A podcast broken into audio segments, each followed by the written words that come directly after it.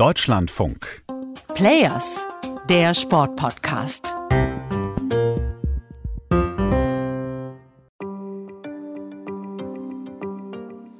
The right glove that I wore on my right hand signified the power within black America. Das ist Tommy Smith im Jahr 1968, kurz nach seinem Goldrennen über 200 Meter bei den Olympischen Spielen in Mexiko. Er redet da im amerikanischen Sender ABC von dem schwarzen Handschuh, der ihn und den drittplatzierten John Carlos zu Legenden gemacht hat. Beide recken damals zur Hymne ihre Faust in die Luft. Das ist ein Protest gegen die Diskriminierung von Schwarzen in Amerika. Der Handschuh symbolisiert die Black Power Bewegung. Das ist eine dieser Olympiaszenen, die Jahrzehnte überdauern. Die beiden haben etwas Verbotenes gemacht. Sie haben die Plattform der Olympischen Spiele genutzt für ihren Protest. Das IOC verbannt beide von den Spielen. Es folgen Jahre der weitgehenden Ächtung durch den Sport. Erst viel später hat ihre Aktion Anerkennung gefunden. Das ist das prominenteste Beispiel dafür, dass der Sport auch ein Problem mit friedlichem politischen Protest hat. Warum verteidigt das IOC bis heute seine Regel, die politischen Protest bei den Wettkämpfen verbietet? Und was kritisieren manche Athleten genau dran? Darüber reden wir heute. Da hat sich nämlich gerade in Tokio einiges getan. Es ist jetzt nämlich mehr möglich. Ich bin Marina Schweizer. Hi.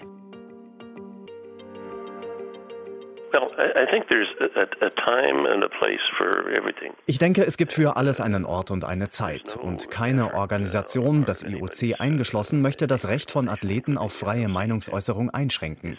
Aber es gibt für alles einen Ort und eine Zeit. Und Wettbewerbe und Zeremonien sind nicht der geeignete Ort für einen Protest. Das sagt das dienstälteste IOC-Mitglied Richard Pound aus Kanada. Das war letztes Jahr und es ist ein bisschen so, als hätte er vorausgesehen, was dieses Jahr passiert bei den Spielen. Er sagt, Wettbewerbe und Zeremonien sind nicht der geeignete Ort. Das ist bemerkenswert, weil bisher war es nämlich so, dass Athletinnen und Athleten auch in sozialen Netzwerken oder bei Pressekonferenzen während Olympischen Spielen sowas auch nicht machen durften.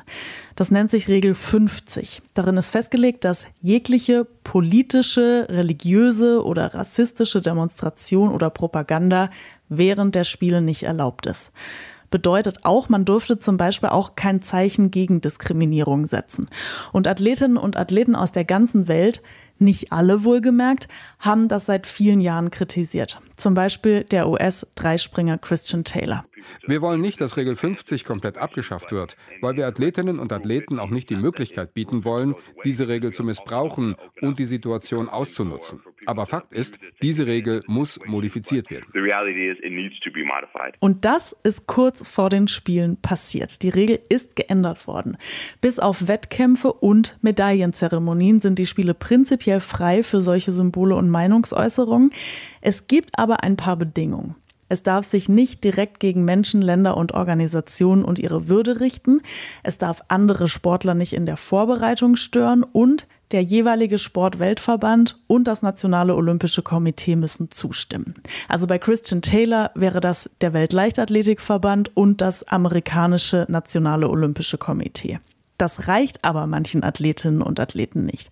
Entsprechende Anfragen bekommt auch der Verein Athleten Deutschland. Das ist eine unabhängige Interessensvertretung deutscher Spitzensportler.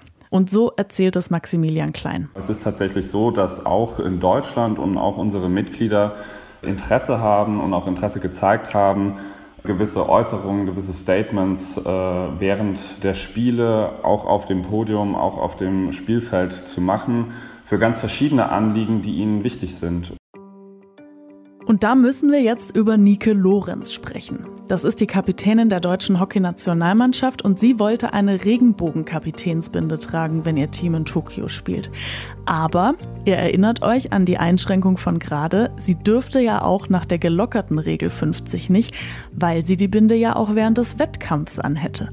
Bei der EM geht es, bei Olympia nicht wegen dieser Regel. Und dann kam diese Woche eine Reihe von Ereignissen, die am Ende dazu geführt hat, dass Nike Lorenz jetzt an einem Durchbruch beteiligt ist im olympischen Kosmos. Nike Lorenz hat noch vor den Olympischen Spielen in der Frankfurter Allgemeinen Zeitung erzählt, dass sie die Binde tragen würde, aber auch nach Rückfrage beim Deutschen Olympischen Sportbund fühlte sie sich alleingelassen und dass sie total unsicher ist, weil sie ihr Team vor Sanktionen schützen will. Und nach diesem Interview ist es dann ganz schnell gegangen. Der Deutsche Hockey und Olympische Sportbund haben eine Anfrage an das IOC geschickt und jetzt ist das möglich. Das IOC öffnet sich nämlich laut Statement jetzt weiter. Wenn von Teams vor den Events Vorschläge für spezifische Ausdrucksformen eingehen, führt das IOC gemeinsam mit dem entsprechenden Sportfachverband und dem Nationalen Olympischen Komitee eine Einzelfallprüfung durch. Athleten Deutschland sagt, das hätten sie selbst schon vor Monaten vorgeschlagen. Und Maximilian Klein findet, dass das auch zeige, dass das IOC passiv mit dieser Sache umgegangen sei. Im Einzelfall ist das natürlich jetzt ein Fortschritt auch äh, für die Hockeyspielerin Nike Lorenz.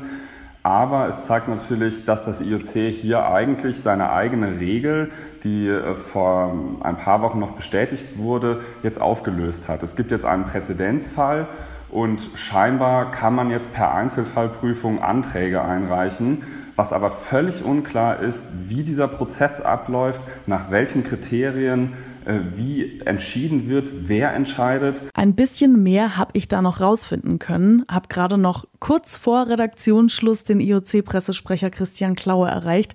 Der hat mir gesagt, dass die, die das prüfen, Leute aus dem IOC sind. Federführend sind die Athletenabteilung, die Sportabteilung und die Abteilung, die für die nationalen Olympischen Komitees zuständig ist. Und nach welchen Regeln wird entschieden? Es gibt konkrete Regeln, das sind die sogenannten Richtlinien für die Regel 50.2. Darin wird der Rahmen für die Beurteilung der Einzelfälle gesetzt. Jeder Fall muss dann im Kontext natürlich einzeln betrachtet werden.